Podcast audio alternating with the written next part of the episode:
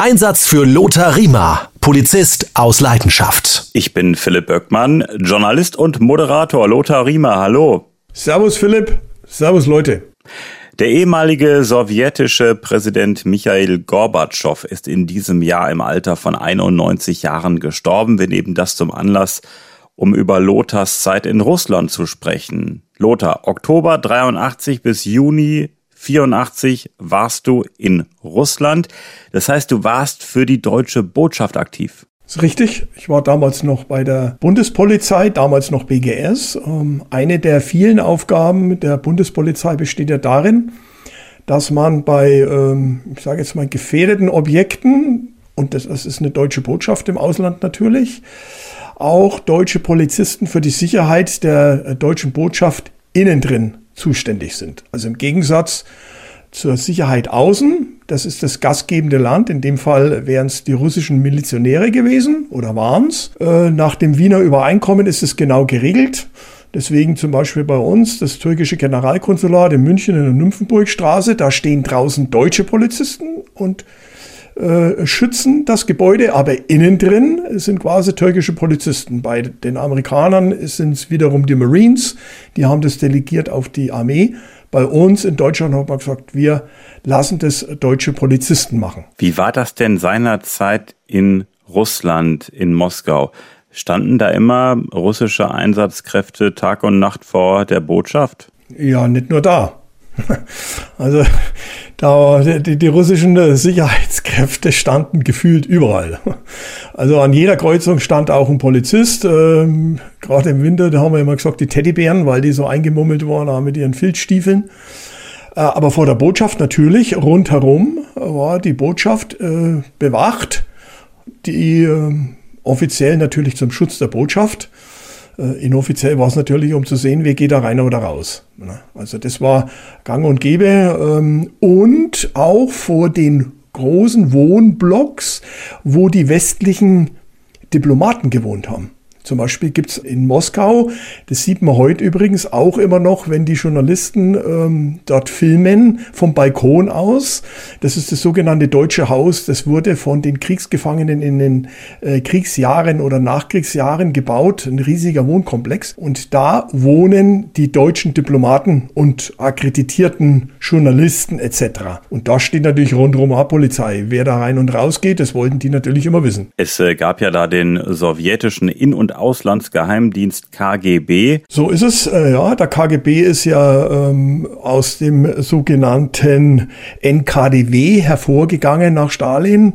Der KGB war berühmt, berüchtigt, gefürchtet natürlich auch.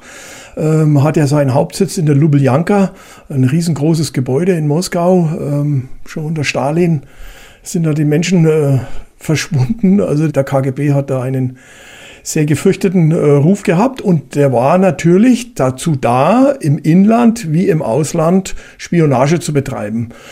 Und das hat auch dazu geführt, dass unsere äh, Ortskräfte in der deutschen Botschaft damals wie es heute ist, weiß ich nicht. Unter Putin könnte man es auch wieder vorstellen, dass das alles ausgesuchte KGB-Offiziere waren, also ab Major aufwärts. Ne, und so waren die Reinigungskräfte, die Handwerker, die Kfz-Mechaniker, was auch immer. Das waren alles Leute, die äh, für den Geheimdienst gearbeitet haben, beziehungsweise dort angestellt waren. Das hat ja so ein bisschen was äh, von Stasi-Spitzel in der DDR gehabt. Ja, ich selber war ja nie in der DDR. Das war übrigens das Interessante, das habe ich, glaube ich, damals im Podcast auch erwähnt. Ich durfte ja ins Ausland, aber ich konnte mir nicht raussuchen, wohin. Und da ich aber keine Verwandtschaft in der DDR hatte, äh, war ich quasi unbelastet und auch nicht erpressbar. Und deswegen hat man mich dann äh, in den Osten geschickt, war ja vorher noch mal beim Bundesnachrichtendienst, habe dann einen Lehrgang mitgemacht und dann habe ich mich freiwillig nach Moskau gemeldet. Da habe ich mir gedacht, also wenn den Kommunismus, dann schon gescheit. Und dann gehst du gleich nach Moskau, weil ich wusste, da ist eine Stelle frei geworden. Und äh, dann habe ich mich freiwillig dahin gemeldet, was ich ja nicht bereut habe. Das war toll von der Stadt, von der Kultur, wie auch immer. Ich glaube, ein grundlegender Unterschied war bestimmt äh, bei so Stasi-Spitzeln. Äh, da war man am Ende ganz verblüfft. Ach, guck mal, der hat für die Staatssicherheit gearbeitet, hat ausspioniert. Bei euch, bei den KGB-Leuten, äh, das war, glaube ich, du hast es schon mal in einer Podcast-Folge erzählt, das war euch klar, dass das äh, KGB-Leute sind. Genau. Ähm, da wusste man auch, wie man das handelt. Äh, das Schlimme eben äh, während der Stasi-Zeit war ja, ich nenne mal ein extremes Beispiel. Ich habe äh, nach der Wende einen Pfarrer kennengelernt. Der war während der DDR-Zeit, Pfarrer war ja sowieso schwierige Phase für die Pfarrer. Ähm, und der hatte eine Kollegin. Und im Nachhinein hat sich herausgestellt, diese Pfarrerskollegin, die hat ihn verraten und äh, die hat für den Stasi gearbeitet. Oder Eheleute und so. Also das ist natürlich eine ganz andere Hausnummer, was ja emotional einen, denke ich mal, aus der Bahn wirft. Wir jetzt in, in, in Russland, in, in Polen oder wo auch immer wir eingesetzt waren, da wussten wir halt, wir werden überwacht. Äh, es wird auch überall äh, Wansen sind angebracht. Wenn du ins Lokal gegangen bist, da, da wusstest du genau, die platzieren dich genau an den Tisch, wo Wansen sind. Also da konntest du damit umgehen. Aber wenn ich jetzt zum Beispiel äh, mein Kollege, mit dem ich ja das Zimmer da teilen musste, vielleicht kommen wir nachher nochmal drauf, die Zustände an der Botschaft waren ja unter aller Sau, wenn ich das jetzt mal so äh, laps äh, sagen darf. Also es wäre wär, heutzutage wäre es unvorstellbar. Jedenfalls, da teilst du mit dem das Zimmer und dann stellt sich im Nachhinein raus, das ist einer, der für ein KGB arbeitet. Das, das schmeißt sich aus der Bahn. Ne? War denn das Zimmer in der Botschaft? Ja, ähm, wir haben eine sogenannte Residenzpflicht, zumindest war das damals so. Gibt sicherlich in äh, vielen gefährlichen Orten oder gefährdeten Orten auch noch. Ich kann mich entsinnen, in Afghanistan, wie ich war, da waren die ganzen Sicherheitskräfte und, und Botschafter oder wie auch immer, die haben alle in der Botschaft gewohnt. Ähm, auch die Residenz quasi, quasi das äh, Wohngebäude des äh, Botschafters. In Moskau war es geteilt, die Residenz war etwas außerhalb, ähm, also von der Botschaft weg. Aber ähm, wir selber, Sicherheitsbeamten, mussten in der Botschaft wohnen. Residenzpflicht nannte man das. Und ja, wir waren da neun Leute untergebracht im Keller unvorstellbare Zustände. Es hieß immer, ja, es wird ja eine neue Botschaft gebaut. Die ist ja dann gebaut worden, aber dann erst 92, glaube ich, eingeweiht worden. Äh, wir haben äh, zusammen gezimmerte Möbel gehabt. Wir haben Betten gehabt, die auf Backsteinen äh, drauf waren. Die Fenster gingen raus auf die Straße und zwar genau auf der Höhe der Reifen und des Auspuffs. Also die Fenster, wenn du aufgemacht hast, hast du mal die Abgase reingekriegt. Äh, dann waren sie undicht, es kam der Schnee rein. Äh, Viertel neun Leute hatten wir zwei Duschen, äh, zwei Toiletten. Also es waren äh, auch sanitäre ähm, Anlagen waren unter aller Sau heruntergewirtschaftet. Also sowas würde man heute äh, überhaupt nicht mehr dulden. Das wäre undenkbar. Aber damals hat man junge Polizisten da hingesteckt und gesagt, naja, müsst ihr halt jetzt was ein, kriegt ein bisschen mehr Geld und dafür haltet er die Klappe. Ich dachte immer, so Botschaften sind fürstlich ausgestattet. Ach, kannst vergessen. Das ist, das ist eine Verwaltungsbehörde. Die deutsche Botschaft ist eine Verwaltungsbehörde, wie wenn du ins Landratsamt gehst. Das, das kannst du vergessen. Geh mal bei uns ins Landratsamt oder geh bei euch oder, oder verstehst egal welche Behörden. Ähm, und die deutsche Botschaft ist quasi eine Verwaltungsbehörde im Ausland, die die deutschen Interessen vertritt. So, und da ist das Geld auch nicht locker. Von der Bezahlung her schaut es sicherlich anders aus. Die Diplomaten werden sicherlich gut bezahlt, sind natürlich auch steuerfrei, das muss man natürlich auch sehen. Und äh, wer heute in Wien arbeitet, verdient natürlich automatisch viel weniger, wie wenn er jetzt zum Beispiel jetzt in Afghanistan arbeitet. Ne? Da kriegst du den höchsten Satz, ist ja auch berechtigt. Aber von den Umständen, da kann ich dir sagen, das sind teilweise unter aller Kanone. In Afghanistan auch, da war eine Außenstelle in Kundus ach, das waren Zimmerle. Und ansonsten mussten die in eine Baracke schlafen bei der Bundeswehr auch. Also falsche Vorstellungen. Wie frei konntest du dich denn in Moskau bewegen? Also wir konnten uns innerhalb äh, des Oblast, also des Landkreises oder des Stadtkreises, konnten wir uns frei bewegen. Moskau hatte damals schon acht Millionen Einwohner, künstlich gehalten.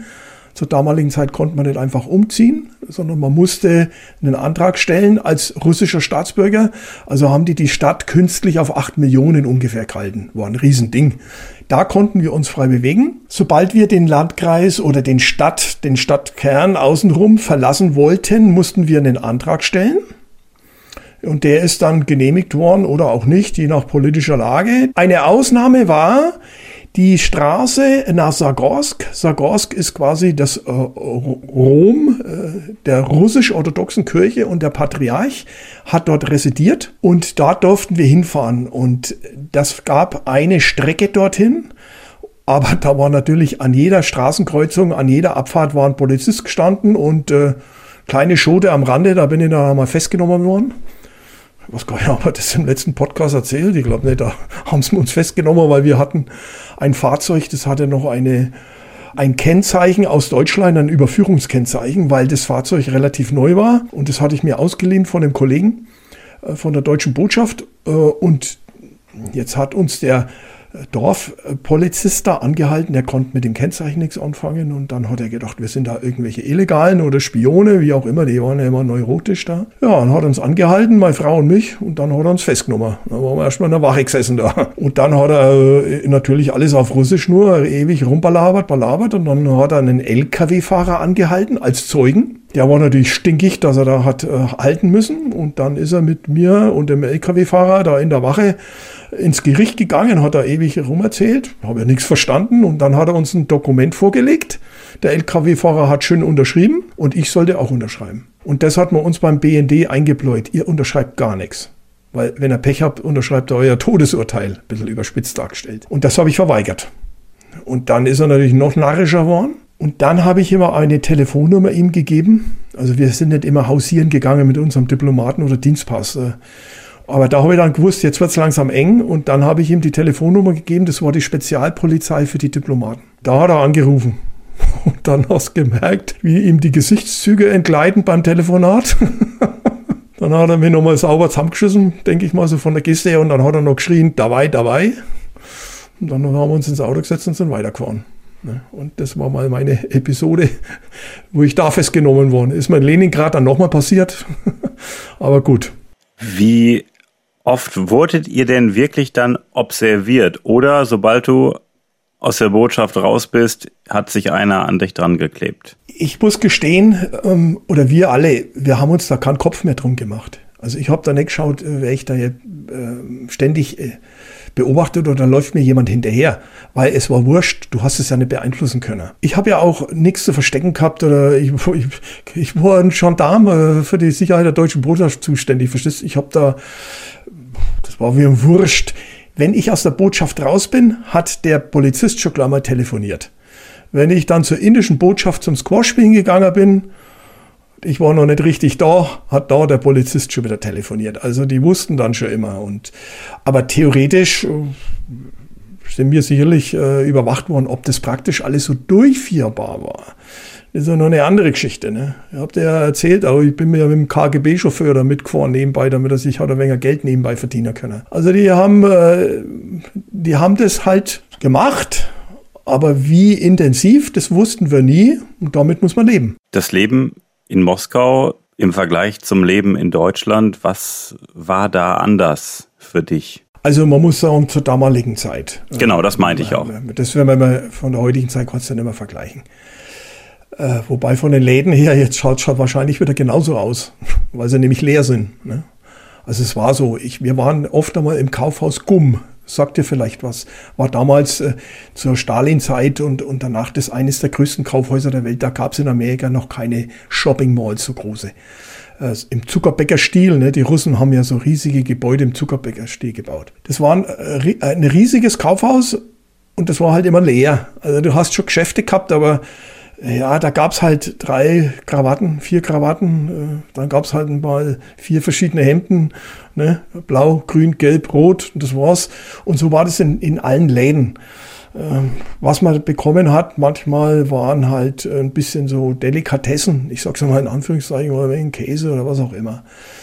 Wir als Botschaftsangehörige hatten ja das Privileg, dass wir in speziellen Läden einkaufen durften. Das ist, Und, ich sag mal so, äh, wie in der DDR diese Intershops. Intershop, genau, ja, ja, ja. genau. Das sind die äh, Diplomatenläden gewesen, wo auch, wo auch, sage ich ganz bewusst, natürlich KGB-Offiziere und so privilegierte Leute aus Russland auch einkaufen konnten. Und da haben wir halt dann eingekauft. Und ansonsten muss ich äh, sagen, hat uns die Spedition aus Deutschland beliefert mit vielen Dingen, weil die sind ja ständig, alle zwei, drei Tage ist ein großer LKW äh, in, in an der Botschaft angekommen und hat uns quasi da mit Lebensmitteln und allem Möglichen auch mit versorgt. Was hast du denn mitbekommen? Was war Tagesgeschäft in der Botschaft? Also ein Klassiker ist doch wirklich, ich bin als Deutscher im Ausland und ich verliere meinen Reisepass oder Personalausweis, dann melde ich mich bei der Botschaft. Das ist so ein Klassiker. Genau. Das ist der Klassiker, aber das ist natürlich nur ein geringer Teil. Also ich habe ja gesagt, das ist ja eine Verwaltungsbehörde. Das heißt also, die machen von, wie, wie bei uns im Landratsamt, die besorgen dir einen neuen Führerschein als Deutscher, weil der zum Beispiel abgelaufen ist, einen deutschen Reisepass. Ähm, du kannst dort heiraten. Du kannst da dir eine neue Geburtsurkunde ausstellen lassen. Ähm, du kannst wählen gehen. Ne? Kann ich, wenn Deutschland Wahlen sind, dann kann ich ja da auch wählen. Ne? Ob ich dann Briefwahl mache oder was auch immer.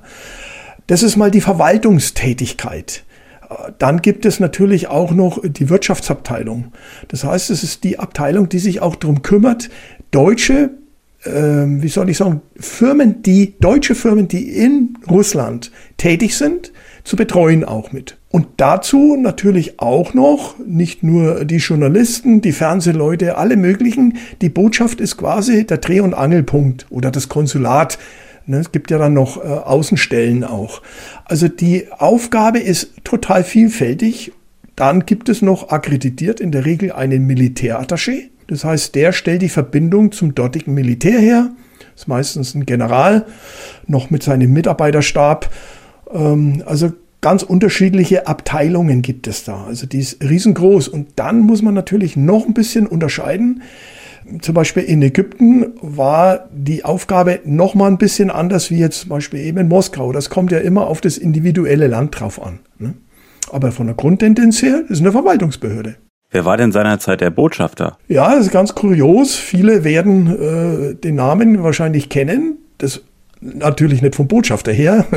Das war der Herr Meier, der Botschafter Meier Landrut, der Onkel, der Onkel der Sängerin. Genau.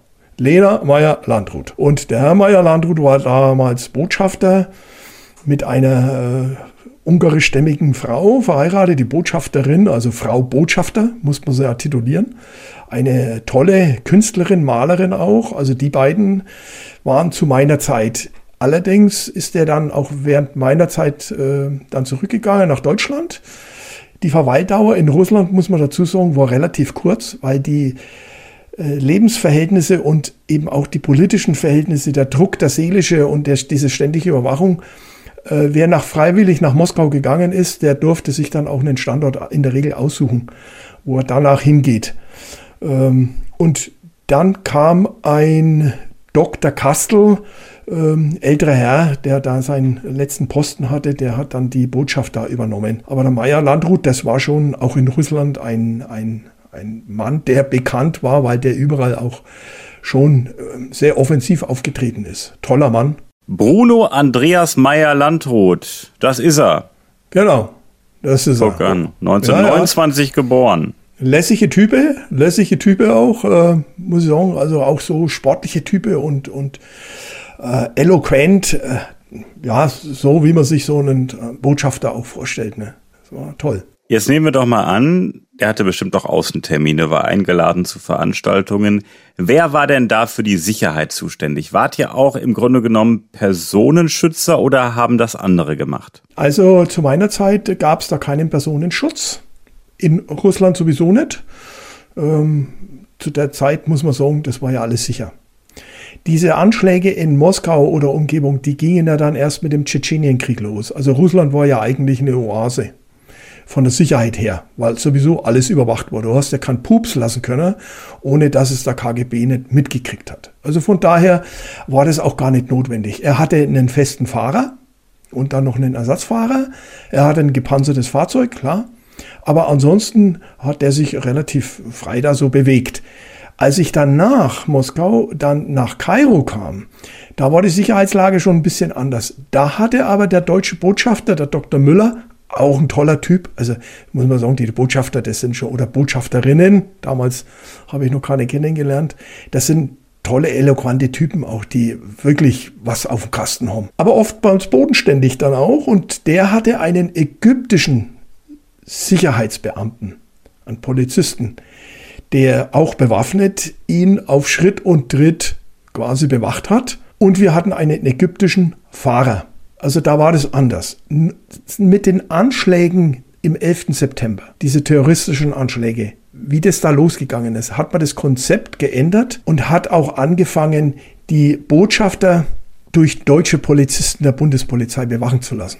Und im Extremfall, so wie es in Afghanistan auch, wie ich dann war, ist der Botschafter von der GSG 9 bewacht worden. Das ist dann quasi schon nochmal das Sahnehäubchen.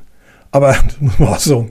Also ich war ja ein paar Mal bei der Besprechung mit meinem Botschafter auch. Uff, also da zu arbeiten äh, und, und zu leben, die leben ja da auch. Also das war schon richtig hardcore. Und Stichwort Sicherheit, da hat sich in den vergangenen Jahren, glaube ich, eine Menge getan. Also ich kann mich noch erinnern, ich habe mal ein Praktikum im Deutschen Bundestag gemacht, also im Reichstagsgebäude in Berlin als ich da war, da gab es sogar keine Absperrgitter rund um den Reichstag. Äh, da konntest du so äh, äh, mit der Hand an die Fassade. Heutzutage undenkbar. Undenkbar, ja, ja. Das ist ein Riesenaufwand, das ist richtig. Das war halt früher unsere Sicherheitskonzepte. Ich war ja jetzt nach äh, 30 Jahren mit meiner Frau wieder an der deutschen Botschaft in Kairo. Ich habe gedacht, ich, ich, bin im falschen Film. Also bei uns war das ein Metallzaun und das war's durch, konntest durchschauen, waren halt Metallgitter. War zwar der Eingang, war eine Schleuse, schusssicher, aber ansonsten war das alles relativ relaxed. Heute hast du riesige Betonsperren um die Botschaft rum. Äh, kannst du nicht einmal drüber schauen groß, äh, weil die so hoch sind, diese Betonsperren. Also da haben wir schon äh, brutal aufgerüstet. Ob das so ich sage es jetzt mal ein bisschen vorsichtig, ob das unbedingt alles so notwendig ist oder ob wir uns da nicht in eine ein bisschen hineingesteigert haben äh, seit dem 11. September. Und ob es da vielleicht auch so ein gewisses Wettrüsten der Botschaften gibt, weißt du, die Amerikaner, die sind ja ganz neurotisch da. Da muss ich sagen, hm, naja, möchte man kein endgültiges Urteil erlauben. Lothar, ich äh, möchte auf Michael Gorbatschow zu sprechen kommen. Ich habe es anfangs gesagt, ehemaliger sowjetischer Präsident im Alter von 91 Jahren ähm, in diesem Jahr gestorben. Einen kleinen Geschichtsexkurs ähm, für alle, vielleicht auch für die Jüngeren. Ähm, was hat der Mann geleistet? Was hat ihn als Mensch ausgezeichnet? Was hat er vielleicht auch in der Sowjetunion, in der damaligen Sowjetunion vorangetrieben? Naja, man muss natürlich, wenn man jetzt ein bisschen in die Historie geht, wissen, dass äh, seit Stalin bis zu Gorbatschow ja nur Generalsekretär der KPTSU, also der Kommunistischen Partei der Sowjetunion, mit ihrem Politbüro an der Macht waren und haben ja das Land quasi regiert, totalitär. Hm? So, Kommunismus pur. Äh, und dann, und meistens waren es dann lauter, lauter alte alte Männer, wirklich alte Männer. Das war ja dann so schlimm, dass ja auch äh, erst der Andropov, der war von 82 bis 84 Generalsekretär, der war schon so abgewirtschaftet, äh, auch körperlich. Der ist ihn ja gleich weggestorben und noch schlimmer war es dann, da war nur ein Jahr der Generalsekretär Tschernjenko. Da war ich ja dann äh, auch dabei, wie dann die Beerdigung gewesen ist, habe ich ja mal erzählt, wo der Helmut Kohl an der Botschaft dann auch war und so. Jedenfalls, da hat auch das Politbüro wohl mitgekriegt. Also Leute, jetzt müssen wir doch mal einen Cut machen, müssen wir mal einen Jüngeren nehmen, der vielleicht auch mal ein bisschen bessere Ideen hat, denn es hat sich dann schon abgezeichnet, die Sowjetunion war ein überdehnter, ein überdehnter, riesiger Moloch an Staat, der ruiniert war finanziell. Das Wettrüsten mit den Amerikanern, alleine die U-Boot-Flotte hat, also so wird kolportiert, der russischen Wirtschaft das Genick gebrochen. Und man muss sich ja vorstellen, zu meiner Zeit damals gab es teilweise auf dem Land draußen Fleisch nur auf Rezept, Milch auf Rezept. Also es waren unhaltbare Zustände und die haben sich zugespitzt äh, und das hat man versucht unterm Deckel zu halten und es ging aber auf Dauer nimmer. Und dann kam äh, Gorbatschow, der plötzlich mit Glasnost und Perestroika, also mit Offenheit äh, auf die Leute zugegangen und hat gesagt, macht euren Mund auf, sagt mir, was los ist, wir müssen das Land verändern. Hat innenpolitisch versucht, das Land zu verändern und außenpolitisch natürlich dafür gesorgt, dass er mit Ronald Reagan zusammen diese Friedens, diese Start-Verhandlungen abgeschlossen hat, die gegenseitige Rüstungskontrolle und so weiter. Ich will es gar nicht weiter ausführen. Aber er hat letztendlich auch dafür gesorgt, dass die DDR und die Bundesrepublik Deutschland wieder zusammengekommen sind. Weil wenn der Russe das nicht genehmigt hätte, da kannst, kannst vergessen. Aber die DDR an sich war ja auch komplett marode. Finanziell am Boden, kaputt. Das Volk war es leid und so war es auch eben in Russland und jetzt kam da so ein Mann und der hat das Land versucht zu reformieren. Das Problem war nur, er, das hat er natürlich so schnell nicht geschafft. Das Land ist finanziell noch weiter abgerutscht. Es kamen dann diese Oligarchen, die sich das Land unter den Nagel gerissen haben und äh, dann diese verstaatlichten oder diese staatlichen Betriebe dann plötzlich privatisiert worden sind und so. Also ein Räuberkapitalismus, den man heute noch hat mit diesen Oligarchen. Nur hat der Putin diese Oligarchen ausgetauscht. Der hat die alle, allen Oligarchen alle äh, weg umbringen lassen, umgebracht, äh, was weiß ich was, keine Ahnung. Wird ja vieles kolportiert. Ne? Zurzeit sind ja auch äh, sechs Oligarchen, glaube ich, sind jetzt innerhalb kürzester Zeit verstorben durch Selbstmord und äh, sonstiges am Bonbon verschluckt oder was weiß ich, was für ein Zeug. Und so war das dann auch. Äh, Putin hat dann die alten Oligarchen weg. Also, um es zum Abschluss zu bringen, der Gorbatschow hat das Land reformieren wollen ist aber leider stecken geblieben. Dann entmachtet worden von Boris Jelzin, der äh, ein tatkräftiger Mann war, der das Land auch weiter reformieren wollte in die freie Marktwirtschaft oder soziale Marktwirtschaft. Das Problem aber dann hatte, dass er das Land ausverkauft hat und sehr körperlich selber brutal angeschlagen wurde. Er war ja ein schwerer Alkoholiker. Und dann kam Putin. Und der hat es gnadenlos als ehemaliger KGB-Mann umgedreht und das sehen wir jetzt mit dem Ukraine-Krieg. Jetzt sind wir alle aufgewacht, wobei schon äh, 2002 oder so ja schon angefangen hat, das Land komplett umzubauen. Glasnost äh, steht für Offenheit und Transparenz, Perestroika für Umbau, Umgestaltung, Umstrukturierung. Und äh, da muss man ja wirklich sagen, Chapeau, Michael Gorbatschow, weil ähm, Kommunisten an sich, die mögen ja gar keine Reformen. Die wollen ja im Grunde genommen alles genau so haben, wie es immer schon war. Und wer jetzt aufmuckt und sagt, wir machen jetzt was anderes, wir versuchen uns jetzt zu öffnen.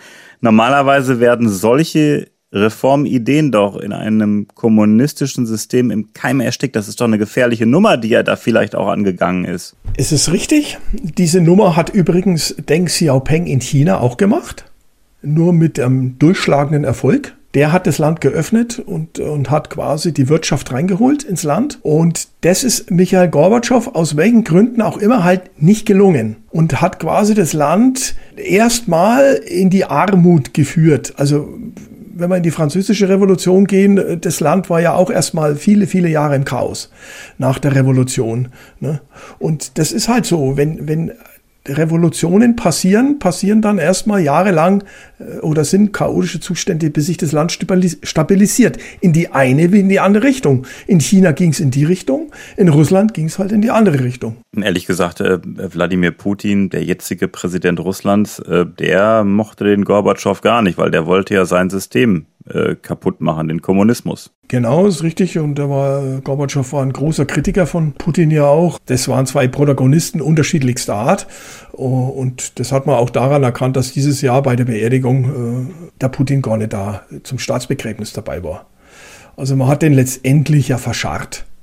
Ne, das war ja unwürdig. Das ist unwürdig wie man so einen Mann, der äh, trotz alledem viel geleistet hat und für Frieden ja auch Abrüstung gesorgt hat. Man muss sich ja mal vorstellen, das wissen ja viele auch nicht mehr. Amerikanische Raketenspezialisten durften in die Sowjetunion, haben diese Raketensilos inspiziert. Und dann war diese Abrüstung. Das heißt, beide, auch die Russen sind nach Amerika. Also man hat mit offenen Karten gespielt und hat gesagt, wir rüsten jetzt mal ab gab es übrigens einen tollen James Bond mit Pierce Brosnan und äh, der Professor Christmas, da eine Geschichte, wo die eben zum Beispiel auch bei einer Inspektion dieses äh, Atomsprengkopfarsenals dann ist.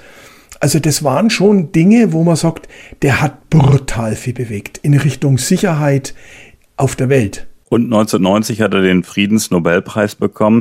Und man muss ja auch mal ganz klar sagen, ich meine, ähm, Wiedervereinigung äh, Deutschland mit der DDR äh, ohne einen wie Michael Gorbatschow, äh, glaube ich, unmöglich. Weil ich sag mal so, wenn da ähm, ein Hardliner an der Macht gewesen wäre, in der Sowjetunion, in Russland, der hätte doch nie die Zustimmung für eine Wiedervereinigung gegeben, dass die DDR der Bruderstaat plötzlich gen Westen geht.